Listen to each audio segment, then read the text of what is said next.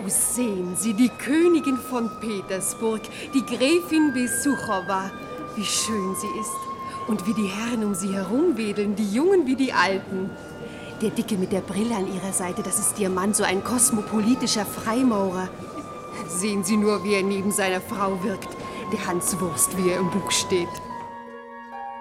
Wir haben doch ganz genau alles abgemacht, wie alles werden soll.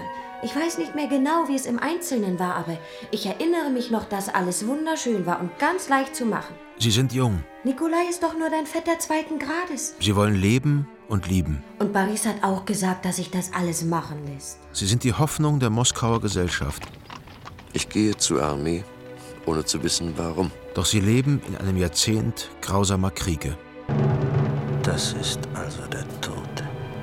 Sinnlos, wie das ganze Leben bisher. Warum, oh Gott, warum schießen Sie? Sie sind doch genauso darüber entsetzt wie ich.